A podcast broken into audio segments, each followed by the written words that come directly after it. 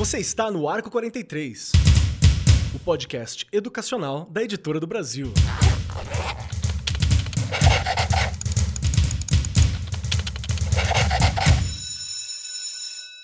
Saudações, saudações para você, meu querido professor, minha querida professora. Você que é um amante da educação, que tá sempre aqui com a gente, tem ouvinte que está com a gente já há anos. Já chegou mensagem falando assim: "Ah, eu ouço você já há um tempão, já faz desde tal ano, eu, eu, desde antes da pandemia, né? Porque tinha o programa que a gente começou a gravar antes da pandemia, a gente falava lá no comecinho. Então, agradecemos muito. E hoje nós estamos aqui para discutir um daqueles assuntos.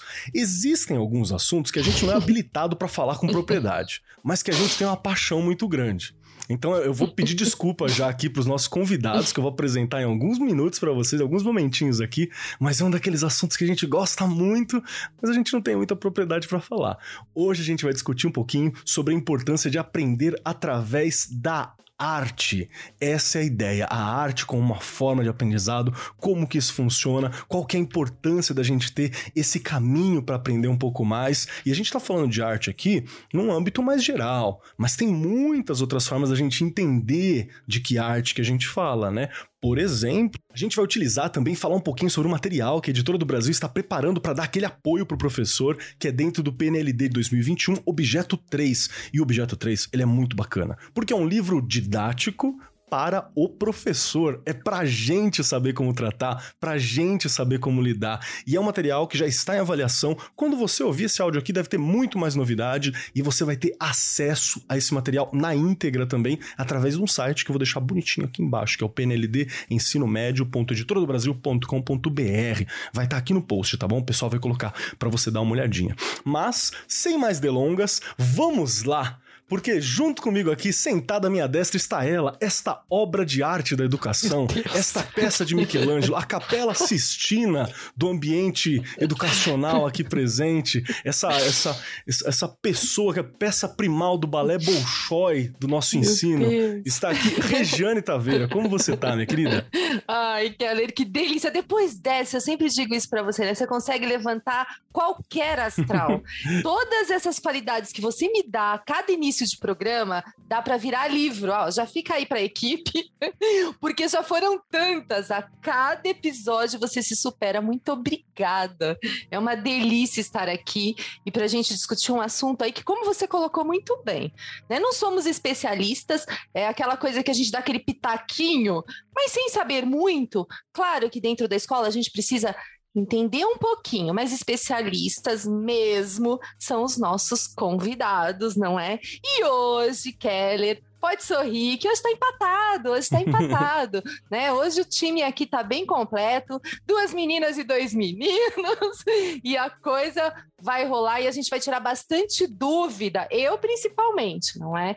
Porque você sabe que eu também fico aqui só aprendendo, que eu acho que a intenção deste programa, na verdade, é isso mesmo, não é? Mesmo quando a gente não sabe muito sobre o assunto, né? Não somos especialistas, a gente está aprendendo e quem está lá na escola não pode parar de aprender. Perfeito, perfeito, Rê, muito obrigado. E vamos lá. Está aqui com a gente hoje a Giza Picoski, que é pesquisadora independente, graduada em artes cênicas pela Faculdades Integradas Alcântara Machado, diretora da Touché Cultural, produtora de conteúdo, cursos online para formação e mediação cultural nas linguagens na arte, especialista em teatro, dança pela Escola de Comunicações e Artes, a ECA, especialista em gestão cultural pelo SENAC, formadora de professores sempre em várias linguagens que envolvem a arte, consultora, curadora de conteúdo para cursos EAD. Ela é incrível. Coordenadora de ação educativa, criação de material educativo para Bienal, exposição de arte em espaço cultural. É alguém que está pronta para discutir um pouquinho e falar um pouco mais sobre a arte no contexto educacional, que é uma abordagem bem específica de quando a gente fala de arte, né? Então, seja muito bem-vinda, Giza. Tá tudo certinho contigo? Como é que você tá? Quais são as novidades? Oi, Keller. Tudo bem? Ótima. E você? Muito bacaninha. Muito bom ter você aqui, viu? Tá pronta pro nosso bate-papo hoje? Ah, maravilha. Vai ser uma delícia. Ainda mais que o Caio foi parceiro nesse produto aí da, da Editora Brasil. Então, é verdade, estamos aqui ótimo. com dois autores, né? Ah, vai ser muito bacana isso, tenho certeza. E também, já anunciando, Caio Paduan está aqui com a gente, que é mestre em Pedagogia do Teatro e bacharel em Artes Cênicas pela Escola de Comunicações e Artes da Universidade de São Paulo, ECA USP. Licenciado em Artes Visuais pelo Centro Universitário Claretiano. Foi lá que eu fiz filosofia, hein? É nóis graduando em Educação Física pelo Centro Universitário Claretiano também, autor, dançarino e diretor, além de professor de pós-graduação e curso livre na área de dança, né? Professor em escola na disciplina de dança e teatro, coordenador da Escola Livre de Dança de Santo André. Seja muito bem-vindo, Caio. Muito bom ter você por aqui. E, e você, tá bem, cara? Como é que estão as coisas? Tudo certo, Keller. Prazer estar aqui falando com vocês também. Com a Giza. Acho que vai ser um bate-papo muito legal. vai, vai sim, vai ser show. Bom, vamos lá. Começando a puxar esse papo aqui, tem uma, uma frasezinha muito linda que foi colocada aqui na pauta pela nossa equipe, que eu acho que é muito legal, que é uma fala da grande atriz, né, Fernanda Torres, que fala bastante sobre o que a gente quer discutir hoje aqui, que é assim... A arte é um sério antídoto contra as incertezas e uma baita aliada da educação. Então, olha que legal a gente refletir, né? Porque a gente tá num momento de incerteza a nível mundial. Não é nem aqui, não é nem na sua cidade, não é nem no Brasil, é a nível mundial. E a gente poder entender a arte como uma ferramenta para lidar com esse momento, para entender a gente principalmente como uma aliada da educação, em um contexto em que a gente teve muitas perdas dentro da educação, né? A gente teve alguns atrasos, tem muita coisa acontecendo mudança, BNCC e por aí vai, é algo muito interessante para a gente conversar. Bom, e não é de hoje que a gente fala da importância da arte nas escolas. Todo mundo que está na escola sabe como é importante a gente fazer uma parceria com o professor de artes, a gente ter eventos, ter atividades na escola que movimentam o corpo, que desenvolvem essa sensibilidade, essa função motora mais fina, esses detalhes, essa expressão. Então é muito bacana. A arte sempre foi um meio importante de ensino, que atrai o aluno, tem a participação dos estudantes, agrega uma compreensão. Às vezes tem coisas que a gente não consegue explicar só falando, só conversando, só pela matéria, mas a arte passa né, ali de alguma forma. E também quero convidar todos vocês, é claro, para dar uma olhada no material que foi construído pelos autores que estão aqui com a gente, foi construído pela Giz e pelo Caio, que é o Arte, dois pontinhos, artes visuais, proposições para o ensino médio e o Arte dois pontinhos, dança, proposições para o ensino médio, que participam do PND 2021, objeto 3, pela editora do Brasil.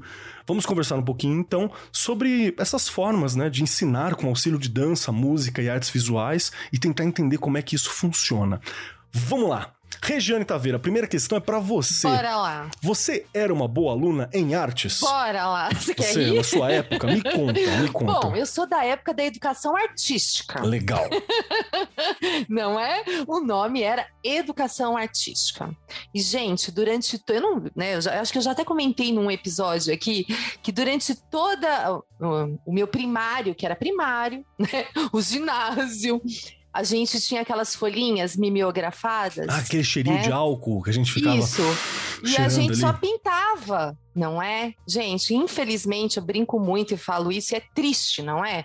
Porque depois eu tive que buscar algumas, desenvolver algumas habilidades, poucas, porque é o que eu falo, não tenho muitas habilidades voltadas para a arte. Bom, a educação física acabou me trazendo isso, né? Na questão de dança, isso daí, pensando neste lado. Mas eu digo de desenhar, vamos pensar, né, na questão de desenhar. de- Gente, eu não sei desenhar. Não Teve é? umas artes Porque- que ficaram pelo caminho, assim, não deu pra Isso, desenvolver. infelizmente, era uma coisa estereotipada, né? E a gente pintava ainda, e eu, eu às vezes eu dou muita risada quando eu tô fazendo formação de professores, que a gente, a gente ainda brincava, que era aquelas, aquelas datas comemorativas, tinham as folhinhas. Aí você pintava, né? E aí o professor te dava aquele pedacinho de meio sulfite com algum desenho que ele queria lá no caderno, você só pintava. É, é não é?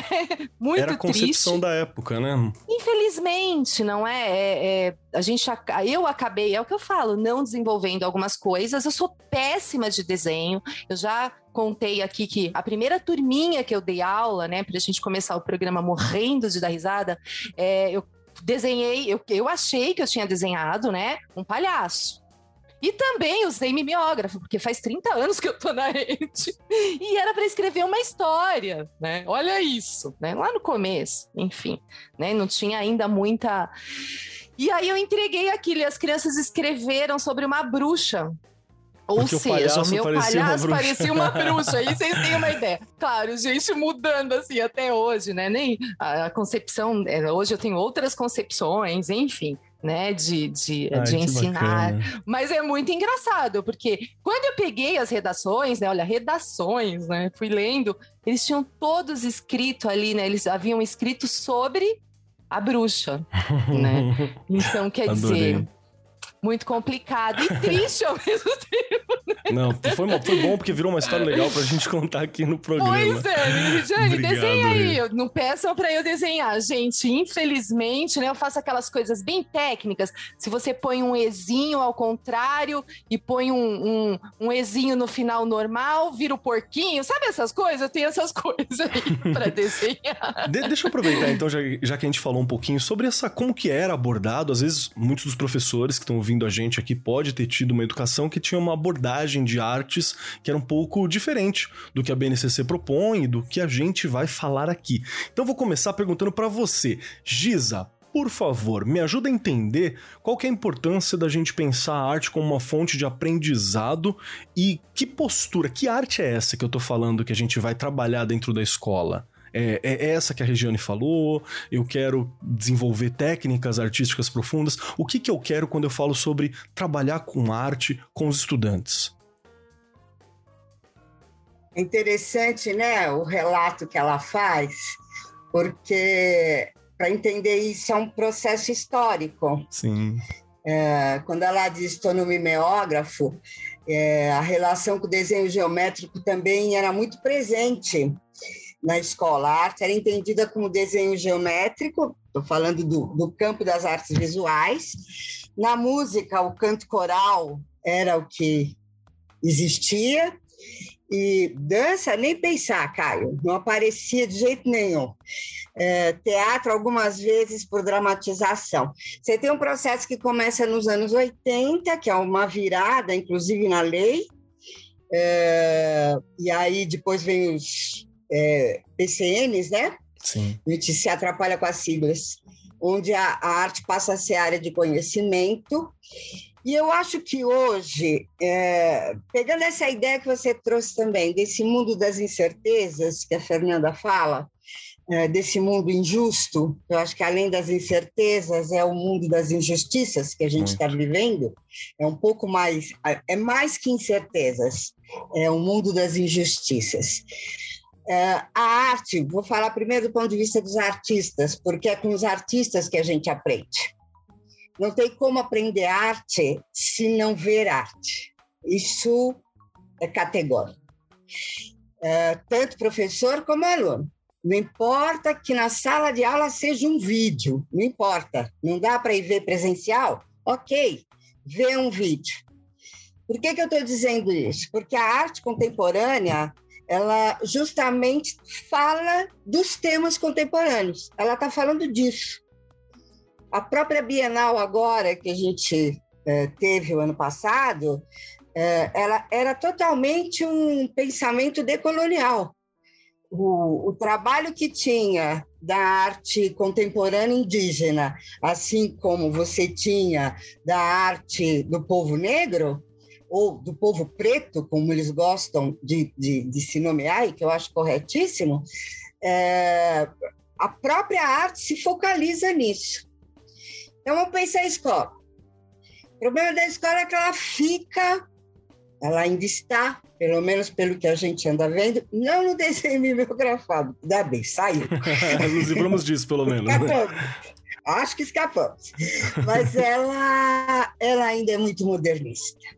Sim. E ela ainda é muito europeia. E ela ainda pensa muito em pintura.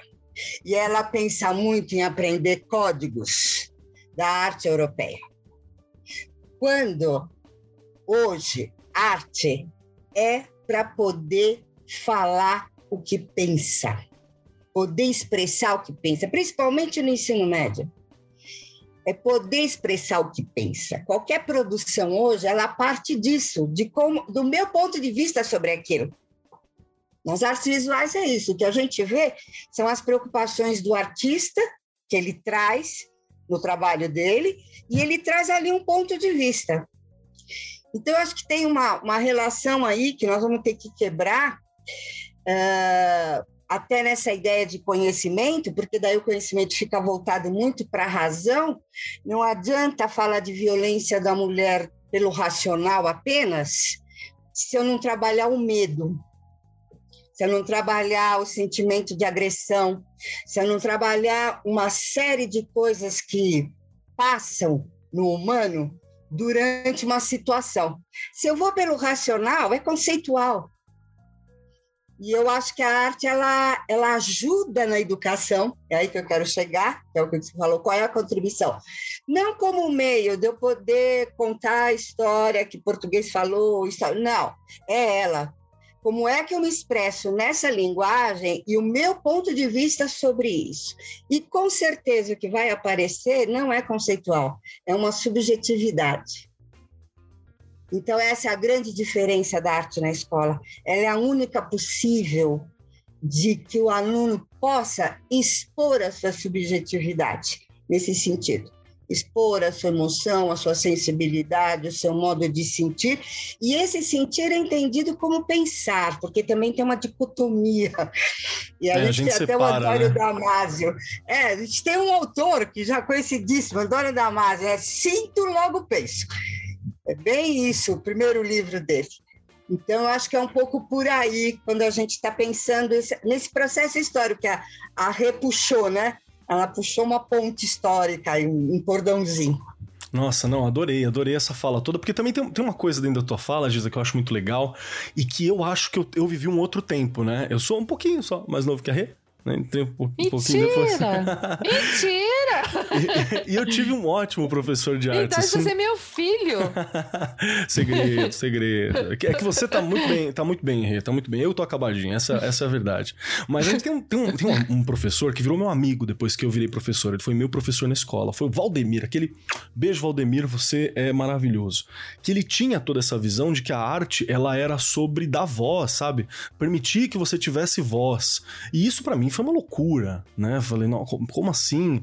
Porque tinha todas aquelas regras, né? Eu, eu, eu sempre desenhei, eu, eu, cheguei a tirar o DRT como, como ator de teatro. Tá meio, meio empoeirado aqui na gaveta? Tá mas está aqui comigo, firme e forte. E, e, muito disso foi por incentivo de alguns professores que eu tinha, que tinham essa ideia mesmo de que não existe um formato do que é você ser artista né? Que eu acho que passa um pouco pelo que você está falando, né, Giza? Que assim, tem muito professor de arte que às vezes pode ficar até na dúvida: será que eu sou artista? Será porque eu não sou, né, um, um, um Michelangelo, né? não pintei uma capela Sistina? Mas sim, é, é a sua subjetividade que a gente está colocando para fora, né? Acho que é isso que é, que é um dos pontos importantes. aliás, eu vou até dar um spoiler aqui: que eu li o material, eu dei uma olhada como é que tá o material de arte.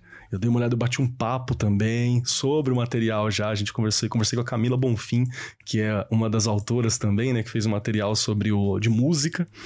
E, eu, eu adorei a proposta, que é muito uma coisa do tipo assim, vamos lá, professor, né? É isso aqui, professor, tá aqui uma ferramenta para você trabalhar, olha esse olhar que dá para você ter nessa área que às vezes você não, não tem uma desenvoltura tão grande, dança, música, porque a gente tem aquela coisa da arte visual muito focada ainda, né? Muito forte. Então tem outras áreas para desenvolver. Isso é uma coisa que eu adorei. Deixa, deixa eu perguntar pro Caio. Caio, vamos lá. Para você, Defende a dança aí, Caio. Vamos lá, hein, por favor. e aí, como que funciona essa arte no ensino médio? O que, eu tô querendo dizer quando eu tô falando assim, arte na educação? É, é, como que você vê isso? Bom, acho que tem um, tem um panorama aí brilhante que a, que a Giza já traz, porque é, é, bem isso que a gente tem, tem vivido, né? E como ela disse, eu acho que a dança das artes todas é a que mais ficou no escanteio nesse tempo todo, né? Porque é, se as outras ainda convocam o teatro, né, como um meio de dramatização, né, ele é meio para você expor conceitos, contar histórias, mostrar o que os alunos aprenderam, a dança ainda fica assim ainda mais no canto porque ela participa dos eventos, né, assim, da festa junina, do o que não é pouca coisa, né? Você você tem um momento de trabalhar essas danças tradicionais, de você olhar para a cultura brasileira, é muito, muito, muito importante. Não é algo ruim. O problema é que, diferente das outras, né, é, a dança acaba sumindo com algumas coisas que são interessantes, né? A história, o modo de pensar e de organizar, que não é um modo de pensar, eu acho que como pontuou bem a Giza, né? Não é um modo racional de racionalizar a coisa, conceituar, mas é um modo que se dá pelo corpo, no fazer da é. experiência, né? E tem uma, um saber do campo, próprio do campo da dança aí. Que, para dizer, eu acho que para fazer cor aí com a Giza, com uma coisa que ela disse, né? A gente vive um momento de incertezas, de injustiças e de invisibilidades também, né? Sim. Muita coisa é invisibilizada. E eu sou meio militante dessa questão de nós temos artistas brilhantes no campo da dança. Nós temos pesquisas extraordinárias. Nós temos pessoas que fazem espetáculos e circulam por toda a Ásia, pela Europa, pela África, e a gente não tem ideia de quem são esses caras aqui dentro. Então, assim, tem um lugar que é uma militância mesmo, que eu acho que eu faço coro com a Giza nisso, de a gente precisa conhecer os nossos artistas e precisa conhecer a arte de agora, né? Porque a partir disso a gente começa a ter, eu acho que vestígios de práticas, de pedagogias, de propostas possíveis em diálogo com o que está sendo feito de mais atual, para não dizer contemporâneo, né? Assim, que é contemporâneo nosso em questões e em formato, né? Sim. Porque às vezes tem uma questão da dança que ainda é pensada às vezes só como estilo. Você vai para uma aula de dança, né, pensando assim, mas eu vou aprender samba, eu vou aprender balé, eu vou aprender dança de salão. Qual é a dança que eu vou aprender? E aí é muito surpreendente quando você fala assim, a sua, a nossa. A gente vai procurar que dança é possível hoje com esta turma, com estas questões, com as, as dificuldades é, corporais e possibilidades corporais que cada turma tem. E essa dança não é menos que outra, né? Porque ali é que a gente começa a investigação do que é linguagem do teatro e da dança. Né, principalmente. Então, acho que um, um, dos aprendizados, dos grandes aprendizados que dá para dizer que, que o teatro, a dança, a performance, as artes cênicas no geral vão trazendo, essa lida pelo corpo, é através de um corpo vivido, experimentado, e que ali isso vai criando um campo muito, muito, muito legal, né? Porque você vai criando todo um novo campo de afeto entre os alunos, na relação com o espaço, na relação com você, professor. Então é uma possibilidade de.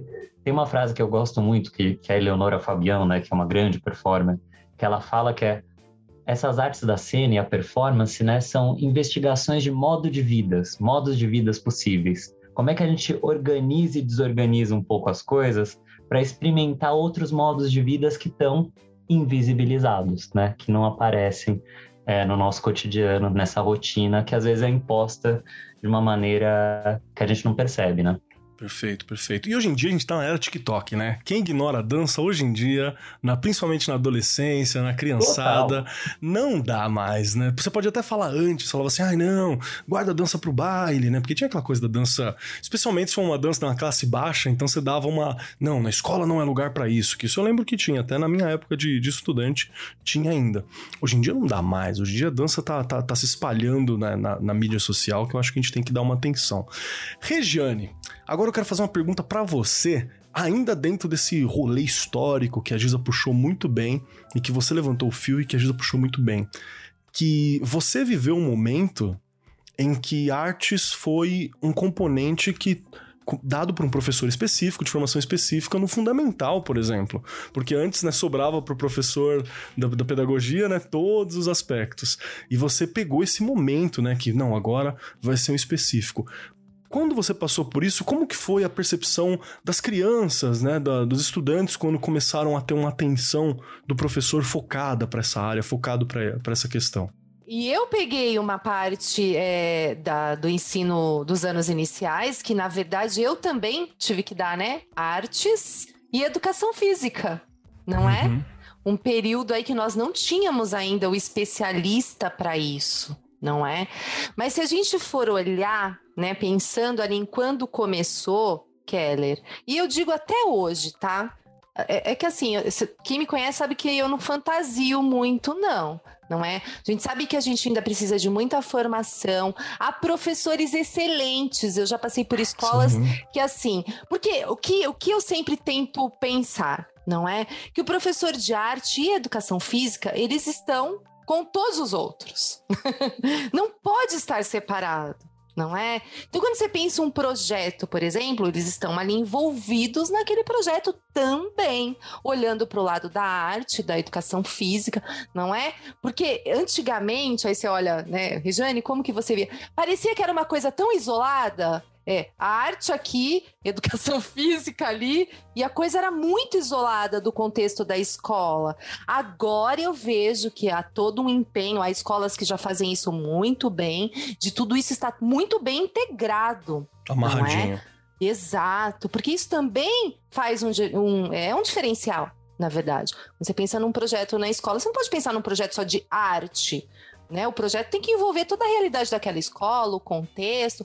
E ouvindo a Giz agora e o Caio, ainda me veio o tempo todo à, cabeça essa questão, né? Quem que vai, é, de onde surgem esses projetos? Como que eles se desenvolvem? A gente tem que ouvir não é? Então, que, exatamente quando o Caio falou da dança, não é? O que, que a gente vai, o que, que é importante neste momento, não é? O que, que vai ter, o que, que a gente quer, disso. Acho que eu já comentei dessa escola que eu estou, que eu tive problemas. Eu fui para lá em novembro e, no, e, ao final do ano, os problemas no banheiro. E olha que são crianças pequenas. E a gente já tem um projeto de grafitar o banheiro, não é com as frases que elas fizeram, desenhos que elas fizeram, porque eu tenho mais problema lá no banheiro feminino, né? Os recadinhos que elas escrevem umas para as outras, super educados, que eu não posso colocar aqui, que senão não irá ao ar, não é? Então, a gente já fez esse trabalho, a gente continua fazendo, porque não é um trabalho de um mês, não é um trabalho de dois meses, e assim, a gente quer deixar aquilo a cara delas, para que elas cuidem daquilo não é? Então eu acho que tudo isso a gente tem que ir sempre a partir, né, através de um problema que você tem, aí surge ali a coisa. Mas assim, eu acho que eu fugi um pouquinho, mas não fugi tanto, né, Keller, não, do que não, você me deu... perguntou, porque lá no começo eu via exatamente assim, quando veio o especialista, ele era separado. E hoje a gente integra tudo isso o tempo todo, ele tem que fazer parte ali de todo o processo. Aliás, a BNCC já traz isso muito bem, não é? Não é o produto ali, Nath, é o processo também, né? Ele é muito importante importante. Perfeito, perfeito. Acho que, acho que isso é uma coisa interessante pra gente começar a falar também. Eu queria puxar pra Giza uma questão. Giza, teve um material, né? Quem coordenou o processo todo foi a Maria Helena, né? Que foi a coordenadora do, da, da coleção.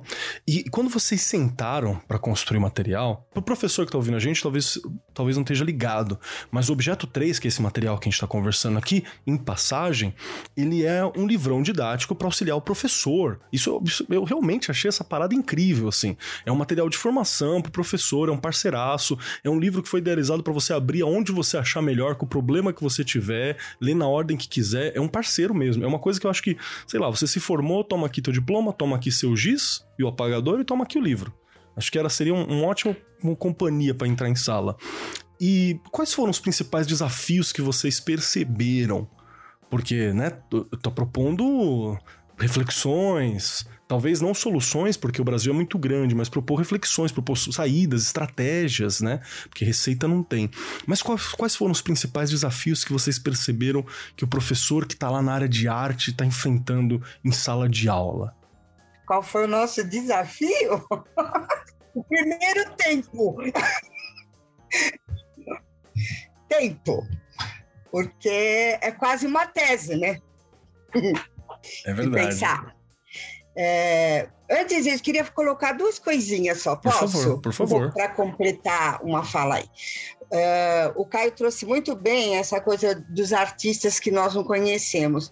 Enquanto na escola educação não estiver junto com cultura, é. não vai rolar nada no país. E quando eu digo cultura, eu não estou falando só cultura artística, eu estou falando a cultura esse é um problema crucial, porque é sempre pensado conteúdos, mas esses conteúdos nunca estão dentro da cultura.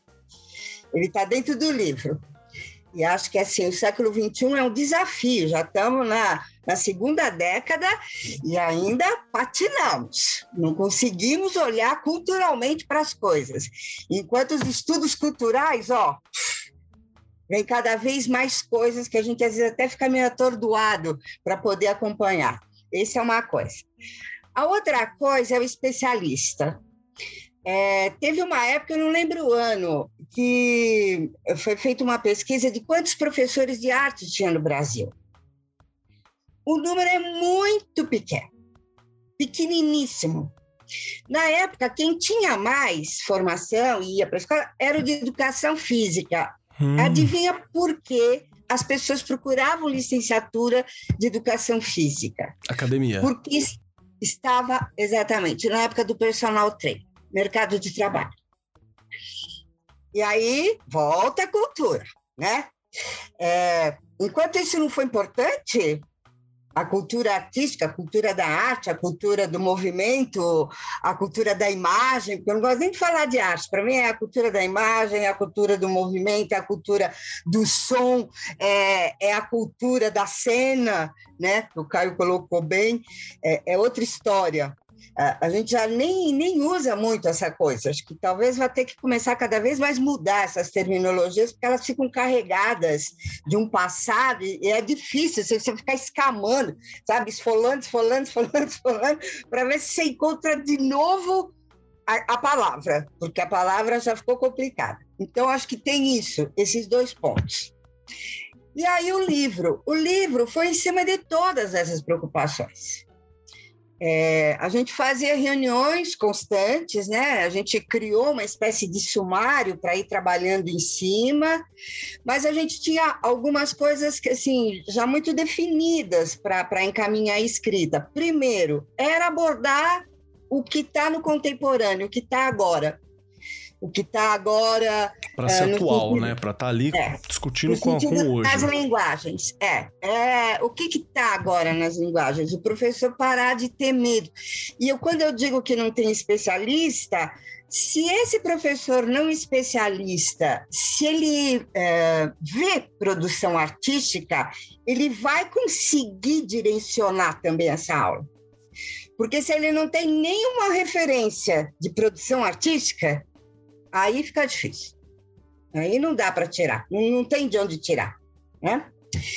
E aí, outra coisa que a gente queria, além dessa relação do, do da arte contemporânea, o outro ponto que eu acho que a, a Rê já trouxe também, é que escola hoje tem que trabalhar com projeto, é isso.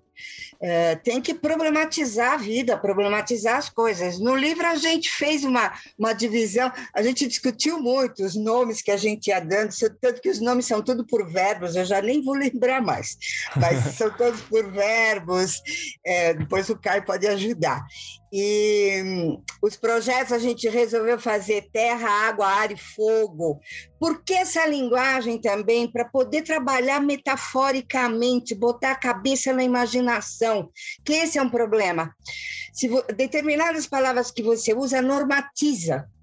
E a hora que normatiza, não tem espaço para imaginar.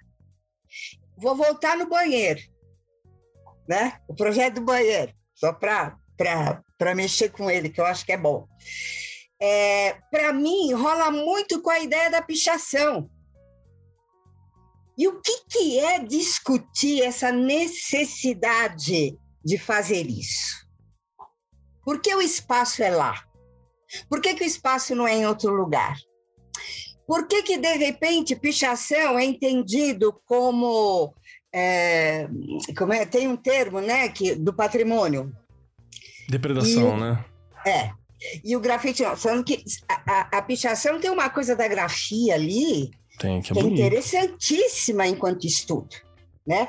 E, e traz uma questão, a desigualdade social. Você quer coisa mais presente na nossa vida de Brasil? Né? A gente está Agora, então, afundando de vez na desigualdade social. Não sei onde nós vamos se enterrar, mas é isso. Então, é. como é que eu lido com essa necessidade de eu ir no banheiro? E eu sempre dei aula, isso é constante. Né? Gente, né? é. é. É, mas é uma necessidade e ali é o espaço. Tem um sentido ali que é né? muito interessante. Tem. Por que, que é as portas do banheiro? Por que, que é as portas do banheiro? O que é, a partir disso, ter uma investigação, e uma investigação com a, com a arte, onde a arte também se coloca enquanto manifestação? Por exemplo, o que, que, são essas intervenções, o que é a pichação, porque tudo isso é extremamente político, como qualquer Sim. ação humana hoje em dia. Ela é política. Perfeito. Não dá, não dá para a gente Perfeito. dizer que não é mais, porque é um posicionamento, essa que é a grande questão. A gente diz política porque se posiciona, faz uma ação. Então, o livro pensou nisso, como é que a gente vai trabalhando, colocando a ideia de projeto e, paralelo à ideia de projeto, a ideia de processo de criação, que é outro capítulo que tem. Por que processo de criação? Isso é, foi muito um troco na BNCC. A BNCC fala de pensamento criativo, mas quando ela define pensamento criativo, ela defende o pensamento criativo da ciência, que é encontrar resposta. E o pensamento criativo da arte não procura resposta. Ao contrário, joga um monte de interrogação, né? a começar de quem faz e de quem vai ver. Inclusive, eu Perfeito. acho que a primeira frase do livro de dança, eu acho Perfeito. que no de, que é a arte, a arte não, não responde, pergunta. Tá bem na, na, na entrada, assim, a página toda Exatamente. branca, escrito em é. letras garrafais e amigáveis, assim, né? É. Em todos eles. Essa frase era da Bienal do Mercosul, da quarta Bienal do Mercosul. Era essa a discussão na Bienal do Mercosul. Maravilha. Você vê, a quarta, nós já estamos na décima quarta. Nossa, e a gente foi, trouxe tempo, aquilo né? de lá para dizer, olha, olha a temporalidade aí. Então, acho que é um pouco isso o livro. Ele tentou, é, ele tentou dar conta das nossas angústias primeiro, que eu acho que é um pouco isso. Isso mostra que o livro está bom. Verdade. Da nossa militância, como disse o Caio, da nossa militância. E, e essa ideia de estar junto com o professor no sentido da formação mesmo, mas não uma formação que vai ditar regras, vai ditar como é, mas ela, ela um pouco, é, até porque o caderno, já vou passar a palavra para o Caio, senão não pode falar. É, o caderno tem uma coisa interessante, que é ao final de cada capítulo, tem um trabalho ali para o professor fazer a partir do que ele leu. E esse trabalho é totalmente metafórico. Ele não é assim o que, que você compreendeu do texto. O que você sentiu, é né? Você, como você expressa, né? É, é, é, de outro jeito, né? Porque a gente acredita nisso, até no modo de, do que você se formou, como é que você se coloca, mas você se coloca não nesse sentido desse racional que a gente está colocando, dessa racionalidade fria, conceitual, normatizada, né? Perfeito, perfeito. Perfeito. Manda aí, cara, por favor. Quero saber como que você tentou encontrar essa forma de, de, de, de responder às angústias, né, que tava ali presente. Porque você tá, você tá peraí, antes, antes de puxar pro Caio, Rê. Oi. Tá gostando? Tá entendendo? Tá sacando? Gente, Tô adorando. E assim, escutando a Giz agora, né? Eu li um texto sobre arte há um tempo atrás, que numa das formações, inclusive trabalhando ali com os professores no ATPC, que falava dessa coisa, em todas as áreas, né? Da gente não coisificar. Boa. Não é? Porque acaba no, que você vai fazendo de um jeito que a coisa vai ficando não dá, tem que refletir, tem que pensar, não tem receita. Então, a gente, quando você falou da questão de jogar um monte de perguntas, eu acho que é isso mesmo, porque tem que incomodar para a pessoa responder, tentar responder, né? Perfeito, perfeito. Então... Tem procedimentos de criação, Caio pode falar melhor, porque o que é a Pina Bausch? Que parte de perguntas para o bailarino. Oh. Perfeito. Então, é, também é isso quando a gente fala do processo de criação. Né? Como é que a gente conduz processos de criação? Caio, me ajuda com as suas angústias aqui. Me fala quais foram as Coitado angústias que Caio, você a gente tinha. Deixa o Caio falar. É, e que você percebeu é, ali. pergunta você já emenda pro Caio. Vai lá, eu Caio. mando pra ele direto, senão eu vou ficar tagarelando aqui. Não, gente, vai estar. Tá, tá maravilhoso ouvir também, é muito gostoso. é isso, a gente partilha, porque são angústias partilhadas, eu acho, né? Eu acho que tem esse lugar também de, de um alívio, assim, né? De que a gente sabe, a gente fala, ah, a gente não tá sozinho nesse lugar, porque é muito. É, é um ambiente árido, assim, eu acho, como a gente já, já conversou, né? Principalmente para as artes da cena, para um modo, né, como vem se pensando e produzindo arte, que ao tentar fazer um livro, tinha essa primeira angústia que a Giza falou, que eu acho que é tempo, dá vontade de escrever uma coleção, um capítulo. A gente brincava que cada capítulo renderia um livro, na verdade, né? Renderia uma série, assim, de coisas.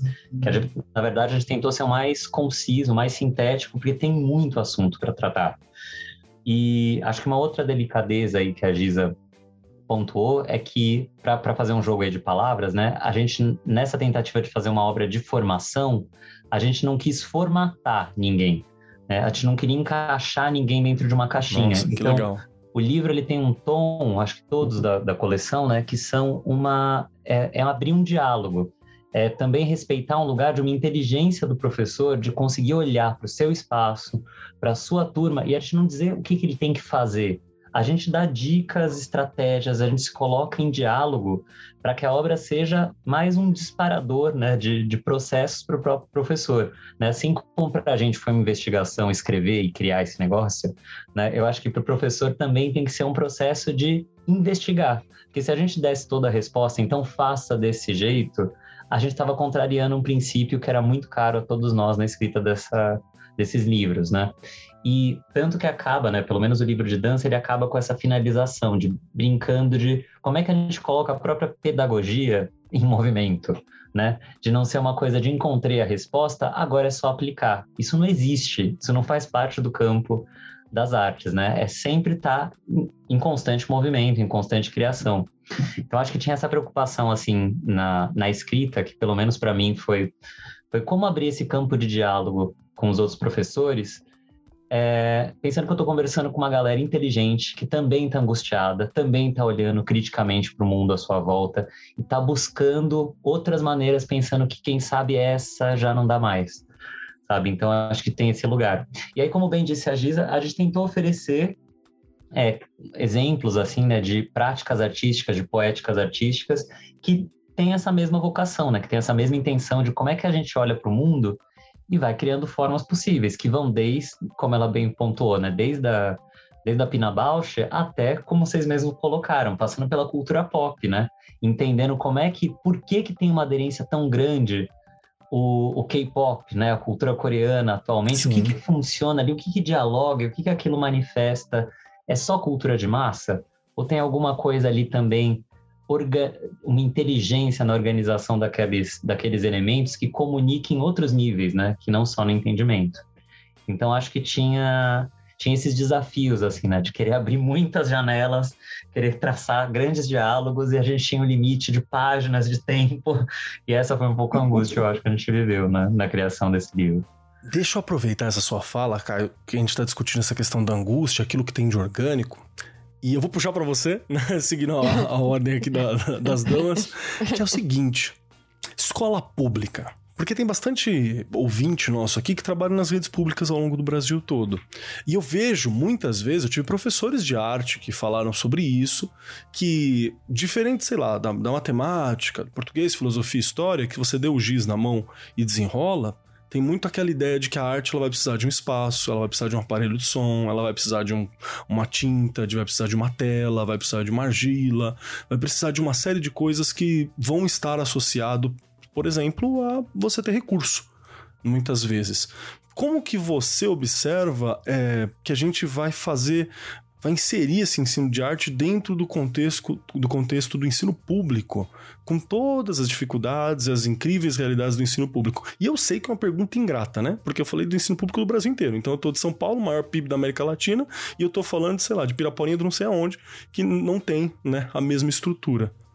É, eu acho que aí você já tem um, você tem um, um norte muito bom, né, para a pergunta, né, que é pensar que o Brasil ele é muito grande, ele é muito diverso, e eu acho que uma resposta só não cabe. Né? Uhum. Mas, ao mesmo tempo, essa pergunta é atravessada por, um, por uma questão né, que já é grave, já é, é, é historicamente, eu acho que, que uma das que mais se fala né, no Brasil, quando, principalmente quando a gente vai para o campo, né, a gente está em ano eleitoral e a gente vai, vai voltar a discutir política, que é uma questão de todo mundo sabe como educação é importante e a gente mobiliza muito pouco para transformar a, a educação, né? E quando você fala dos recursos para as artes, dá para pensar em recursos muito anteriores, assim, né? É, de como é que esses alunos estão chegando, na, esses alunos conseguem chegar na escola, esses alunos têm transporte, esses alunos conseguem se alimentar para estar tá lá, porque o que é você fazer uma aula de arte, tentar pensar o que está à sua volta, se você não tem um mínimo de recurso, né, assim, é, digno, para o mínimo de, de, de, de uma dignidade para você conseguir sobreviver. Então tem uma questão estrutural aí no Brasil que é muito, como voltando à primeira fala da, da Giza, que é partir de um lugar de injustiças abissais, né, que a gente tem do norte ao, ao norte, do norte ao sul do Brasil, né? Mas para além disso, tem uma questão que é não necessariamente a arte precisa de determinados recursos específicos, né? A arte não precisa para ter dança de uma sala de ensaio com chão de madeira, Espelhão. com espelhos, com cortinas para cobrir os espelhos, ventiladores, todo mundo com sua sapatilha. Isso uhum. não é a realidade de como uma coisa acontece. E é, às vezes é só você olhar um pouco em volta para perceber que os alunos já estão dançando, estão fazendo passinho na hora do intervalo e ali tem muito mais dança do que qualquer balé que você tentar ensinar, porque até essa essa essa, esse pensamento né, de uma dança clássica não vai encaixar naquele corpo que vive uma outra coisa, que tem, um outra, tem uma outra disposição no cotidiano. Então, acho que tem uma, uma, uma lógica que talvez seja para a gente conseguir entender o que, que é preciso para fazer arte, para produzir arte, a gente não tem que partir dos pré-requisitos, né? Do que, que eu preciso para falar assim, ah, não tem como, porque eu não tenho meu ateliê, eu não tenho a sala de ensaio, eu não tenho a... Você olha para a realidade que está posta, né? E a partir dali, você pode fazer com que uma linguagem se articule, né? Mas você tem que saber o que que é, o que que é mais essencial, que é quem sabe partir da materialidade das coisas, olhar para a concretude das coisas e este material ser onde você vai experimentar, né? Dentro da possibilidade que você tem. Que seja o chão de terra, como, por exemplo, né, tem uma escola muito muito famosa, né, que todo bailarino sonha aí, que fica no Senegal, que é a escola de areia, que a principal sala da escola é areia. É, tipo, é um lugar que você vai treinar dança em que você não vai ter o chão liso e o chão de madeira é e o chão comum, né? Exato você parte de outro princípio, porque esta é a nossa realidade, é daqui que a gente dança, né? Então acho que dá para fazer isso, óbvio, quando a gente está falando de um mínimo que assim, a gente tem uma escola que os alunos conseguem ficar, que não tem goteira, que o professor está lá, que tem o um mínimo de estrutura para atendê-los, aí a gente pode olhar para a materialidade desse espaço, para a materialidade da sua turma, e aí começar a pensar de como a gente explora esses materiais. A, a questão da arte está aí, em que tipo de experiência a gente consegue no atrito com isso que é, e não do que deveria ser. Porque senão a gente começa a brincar de novo de formatar tudo, né? A gente vai querer colocar tudo em caixinha e isso vira desculpa para não dar para fazer, para não dar para experimentar, porque eu não tenho, boa. porque não vai. Boa, boa. Giza, gostaria de acrescentar alguma coisa? Não, Caio colocou super bem. Eu posso puxar uma coisa para as artes visuais. Ai, adorei essa sala de areia. é. Lindo demais, né? Verdade. Nossa, só a imagem já é poética, né? Sim. Só Sim. a imagem já dá. Imagina entrar na sala, não? Como vai Gente, de imaginação. Que gostoso. Eu pedi para a equipe colocar no post uma, uma fotinha dessa sala de areia. Manda pra gente, Caio, é. pra gente colocar. É, eu acho que a gente tem que parar de querer o ideal. Isso é bom. Essa é a primeira coisa. Volta lá as incertezas da Fernanda Montenegro.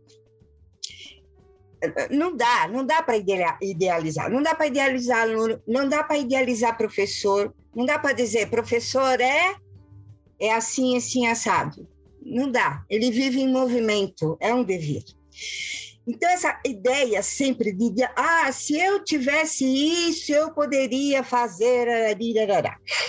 Não dá, isso não existe. E, claro, no Brasil, menos ainda, com tudo que o Caio já colocou no, do nosso empobrecimento, né?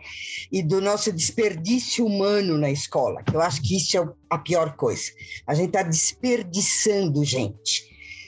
E isso dói, é doído ver crianças desde o infantil, o desperdício daqueles humanos.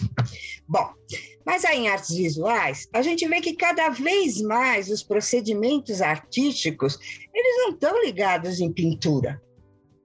Não, não precisa ter o ateliê. Eles também não estão ligados na escultura. Não preciso ter barro, ter isso, aquilo, blá, blá, blá. ainda mais no ensino médio. No, no outro livro que a gente fez, que era para projetos, acho que projetos para o ensino médio, já não lembro mais o nome. Uh, ou foi nesse, agora já confundi as leituras, mas em todo caso vou falar das duas situações que foram colocadas para artes visuais. Uma é do caminhar, o procedimento artístico de caminhar. E isso, é, lá é, é dito uma proposta do que é caminhar na escola. E observar a escola do ponto de vista que depois você possa falar sobre ela. Então, tinha uma série de perguntas que você poderia jogar para os alunos para observação deles. Mas eram perguntas é, que é aquilo que eu digo, vai para a subjetividade, não é aquela pergunta, você acha que a escola está bonita? Não, não tem nada a ver. Não, não, é o sim, não, certo, errado. Não tem uma resposta certa, né? Nem não, clara. E, mas estimulava, essa que era, era a areia, estimulava a, a andar e olhar para a escola de outro lugar. De outro lugar para poder pensar a escola também de modo diferente. Essa é a questão. Eu poder olhar de outro lugar para poder pensar a escola de modo diferente. Porque se eu ficar continuando pensando ela numa instituição é, pública ou privada, nós não vamos sair do lugar, né? E também se dizer, ah, não, coitadinho dos alunos da escola pública, eles não têm... Não, é tudo igual, é tudo gente, é tudo humano. Perfeito. Não faz diferença, não faz. A questão é, Perfeito. é como é que a gente vai lá e, e, e traz ele para a vida novamente, para essa vida do fazer, para essa vida de olhar o mundo como o Caio coloca, para essa vida de poder ele também colocar o modo de existência dele, a escolha dele de modo de existir. Essa é outra coisa e não colocar um modelo que ele vai ter que atingir aquele modelo, porque aquele modelo de existir é que é o certo. Ah, já todo esse discurso de empreendedorismo, enfim, é outra, outra coisa. falar, não vou falar disso agora. Ah, a outra coisa que é interessante com o procedimento artístico, eu estou colocando essas vezes porque é bem diferente, é a conversa.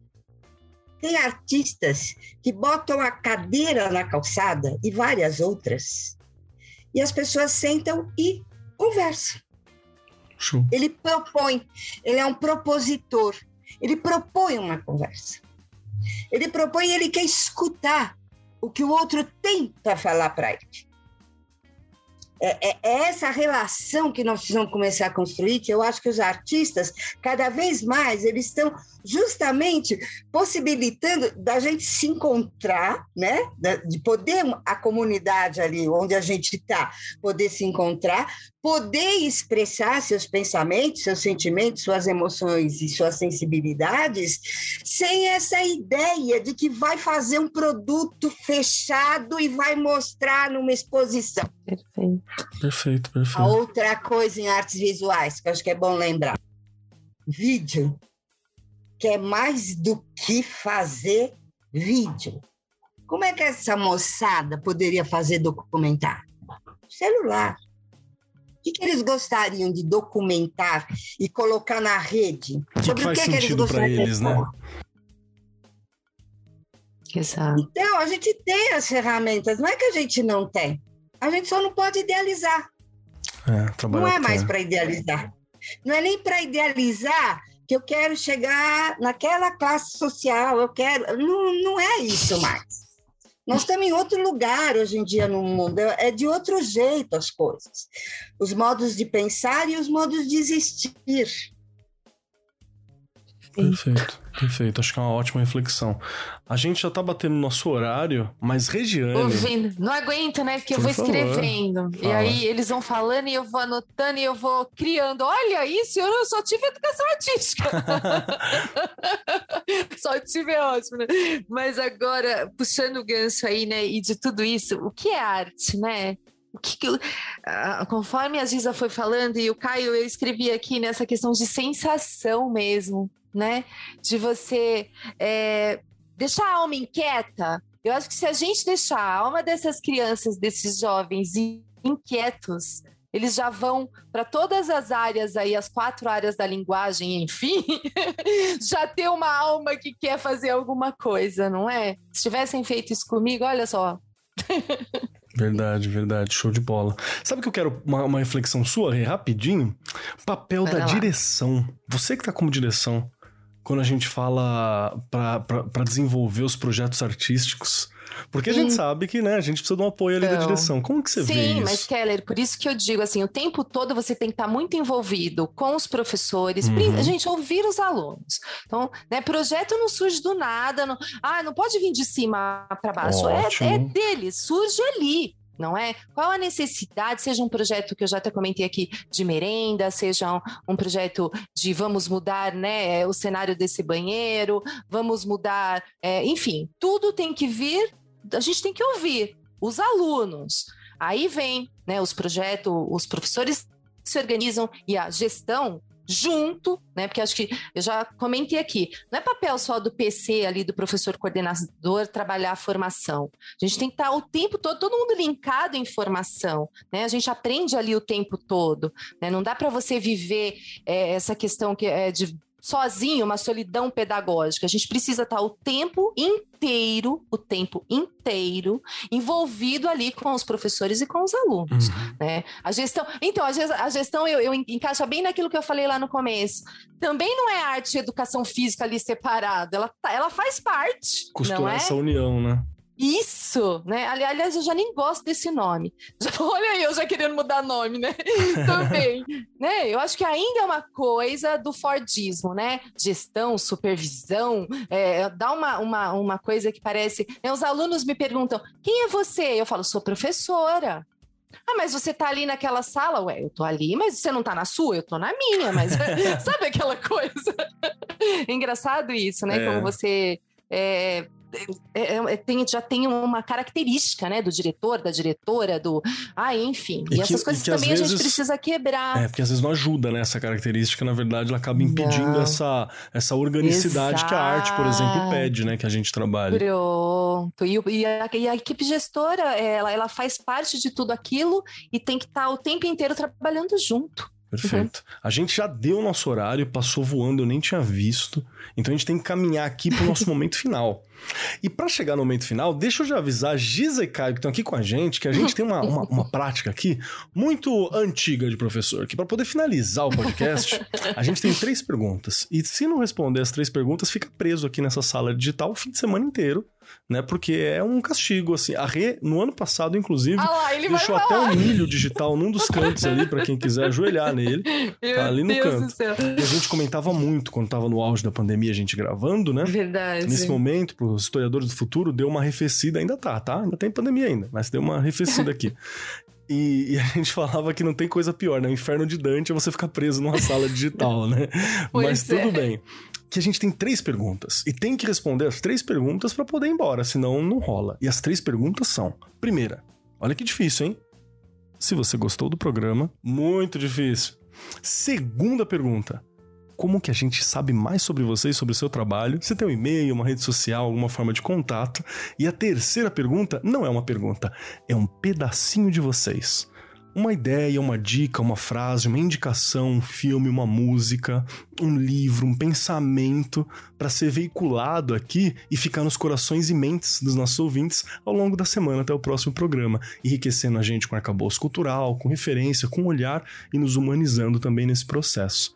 Para começar e dar tempo para os nossos convidados pensarem ali, Regiane Taveira, você, minha querida, vamos lá as, as três perguntas para você. Se você gostou do programa, como que a gente te acha e que pedacinho você vai deixar hoje? Que da gente, né? Os ouvintes já tem uns dois ou três, Kellers e Regianes já, em casa. Já montaram, já estão os né? bonequinhos né? lá na estante. Inteiro, tanto pedacinho que a gente deixa toda semana. Mas vamos lá. Pois é, adorei. Que delícia, que discussão gostosa, que dá, eu acho que ainda dá para tirar bastante coisa aí, dá para ter mais episódios sobre isso, certeza. não é? Para a gente continuar essa discussão. É, acho que foi muito bem colocado aqui. Não tem fim, é reflexão mesmo. O tempo todo não existe receita, não existe, né? O padrão é correto, é errado. Na verdade, é a gente discutir sobre para a gente ir melhorando, não é? E quando errar, volta atrás e começa de novo, como eu sempre falo. Mas o importante é a gente continuar tentando e estudando, né, Keller? Porque eu acho que um dos pontos é, fundamentais aí é em qualquer área, mas eu acho que na área da educação, a gente tem ali a cada ano, né, novas turmas. Olha lá, você falou do TikTok. Gente, né, o professor que começa a utilizar isso pode ter certeza que ele vai embora e a criançada vai junto com ele, não é? Mas a gente precisa, na verdade, tá sempre, se, estar sempre se aperfeiçoando, senão não dá. E eu estou aqui no Arco 43 toda semana. Estou lá na escola, que agora eu brinco, né? Estou lá na escola no Instagram, tô Regiane Taveira, no Facebook também, sempre conversando aí com os ouvintes e com as ouvintes, é uma delícia. E eu vou deixar aqui um filme hoje, né? Porque as frases eu fui falando aqui no decorrer, não é? Geralmente. Eu vou deixar um filme. Acho que falando de arte, pensando um pouquinho, acho que é importante a gente é, também ir para a parte do, dos filmes aí, não é? é? Com Amor Van Gogh, né? Uma delícia, eu gostei muito. E um outro que não tem como, pensando é, na dança, né? Na hora que o Caio falou da dança aí, né? O Billy Elliot, que eu falo, gente, assisti tantas vezes, né? E a gente ainda tem muito preconceito com relação à dança, falando dos meninos, a gente não pode negar, não é? Senão a gente vai estar. Tá, né, se, se, você trabalhar uma determinada dança, mandar um menino dançar, pode ter certeza que alguns pais vão lá brigar com você. Mas corra esse risco porque eles precisam. perfeito, perfeito. Muito obrigado, Rei. Obrigado por estar aqui, por ter esse tempinho com a gente, por a gente estar trocando essa ideia, que eu acho que é sempre show de bola, você sempre agrega muito. Mesmo aquela semana, né, que às vezes é meio pesadinha, a gente tá sempre ah, aqui é. e é muito Mas bacana trocar Já essa muda ideia. tudo. Com certeza. Brigadaço, viu, Rei? E Obrigada vamos lá. Eu. Giza Pikoski, para você as três perguntas dificílimas pra gente poder ter esse papo aqui hoje.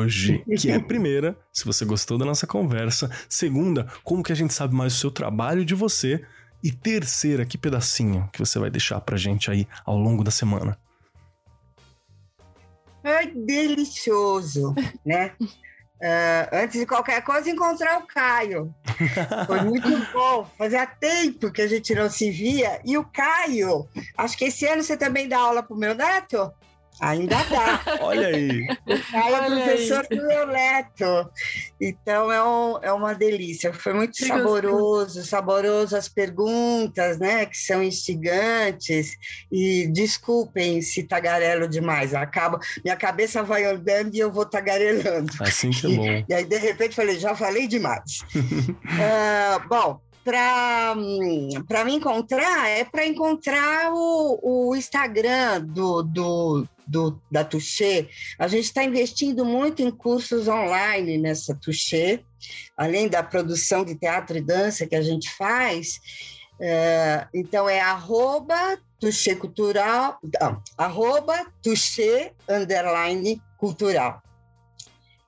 E eu queria deixar um, um, um versinho da Marina, eu não consigo nem falar o nome dela direito, Marina Istevetayava, é, de um livro que saiu agora dela no Brasil, e eu acho que é uma fala tanto para, para o professor como para o aluno, de quem, de quem olha o professor de quem olha o aluno.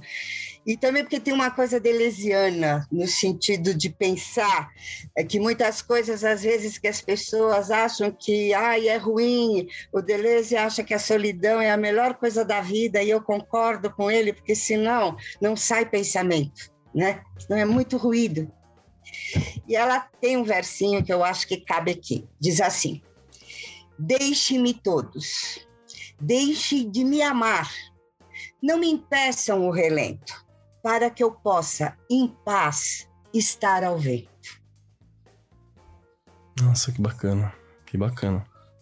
Muito obrigado, Giza. Obrigado mesmo por compartilhar. Obrigado por essa ideia. Vamos aí, né? É difícil quando vocês mandam poesia profunda. E aí que eu falo o quê depois de um bagulho bonito desse, né? Eu fico até meio perdido.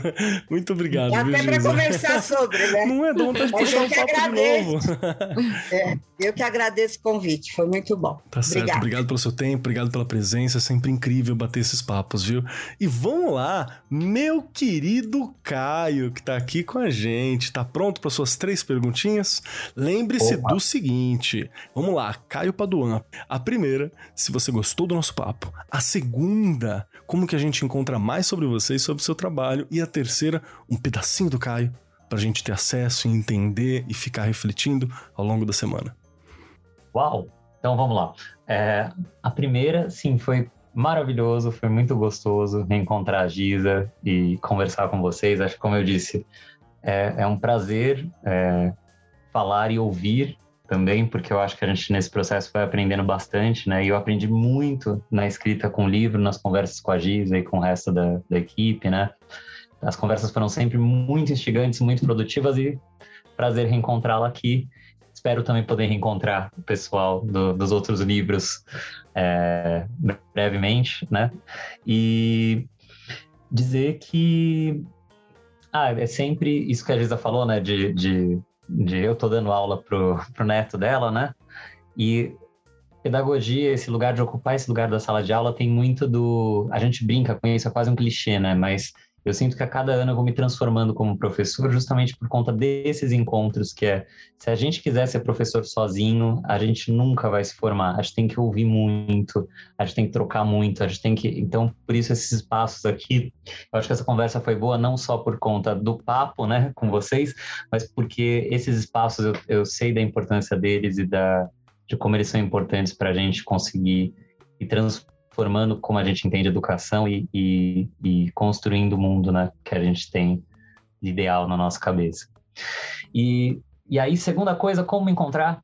É, bom, eu tenho meu Instagram pessoal, que é caio.paduan, que aí, enfim, posso responder perguntas, trocar coisas por lá quem, com quem é, tem interesse, né, de fazer questões sobre o livro, questões sobre danças. Eu sou uma pessoa que adora conversar, bater papo, então estou lá disponível para bater papos. E na Escola Livre de Dança, de Santo André, que eu estou coordenando este ano e estou como professor também. Logo mais a gente vai ter as inscrições abertas, tanto para cursos livres quanto para formação intensiva, né? Que a gente tem uma formação de três anos, muito legal, uma formação, acho que é um dos únicos, dá para arriscar dizer que é um dos únicos cursos técnicos no Brasil, assim, que tem esse formato, de, é uma escola livre, né, em que as pessoas fazem uma formação bastante ligado à dança contemporânea, olhando para as questões é, das danças brasileiras, do hip hop, do... então é um lugar bastante legal assim. Então te convido a todos também quem quiser conhecer Escola Livre de Dança de Santo André.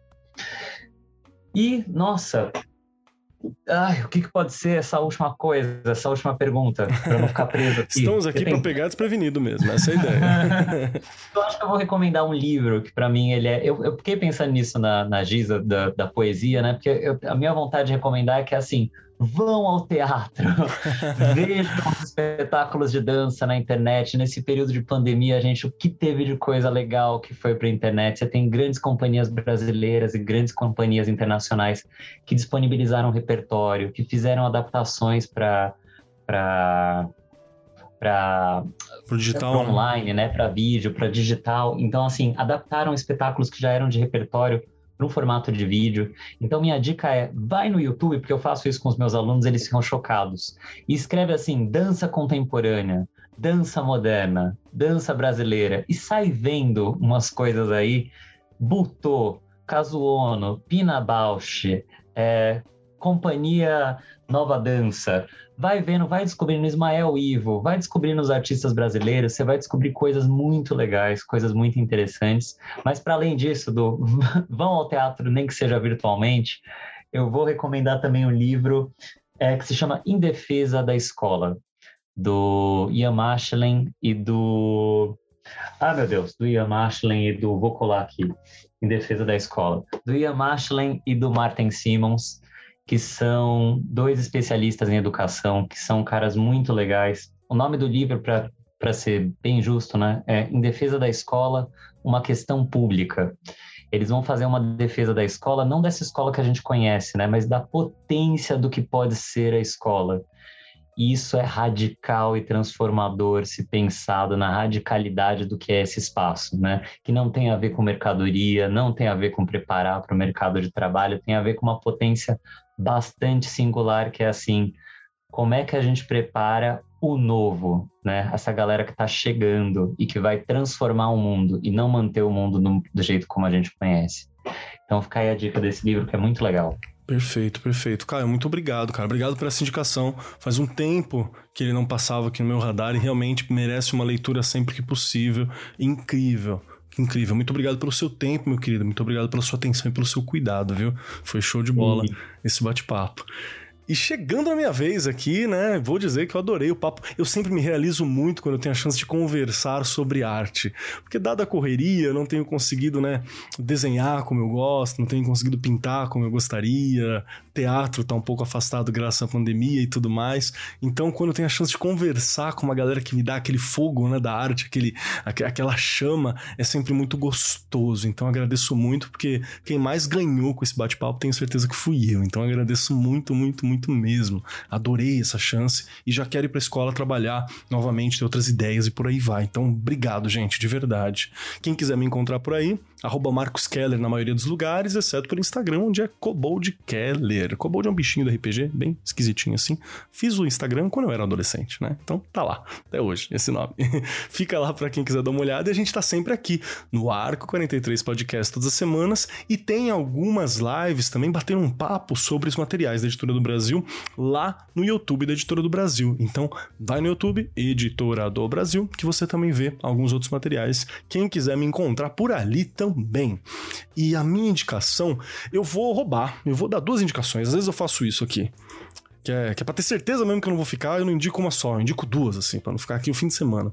A primeira delas vai ser o material construído pela editora, coleção Arte Proposições para o Ensino Médio.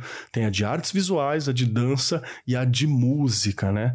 Artes visuais da Giza, a de dança do Caio, né? E a, e a de música da Bonfim, assim. Então tá bem bacana para vocês darem uma olhada, para vocês verem como é que ficou, porque eu acho que é um material muito bom mesmo para quem quer trabalhar dentro de sala de aula. E eu quero indicar um outro livro para você usar junto, porque às vezes a gente tá meio travado, né? Às vezes a gente tá naquela fase que a gente tá meio seco, né?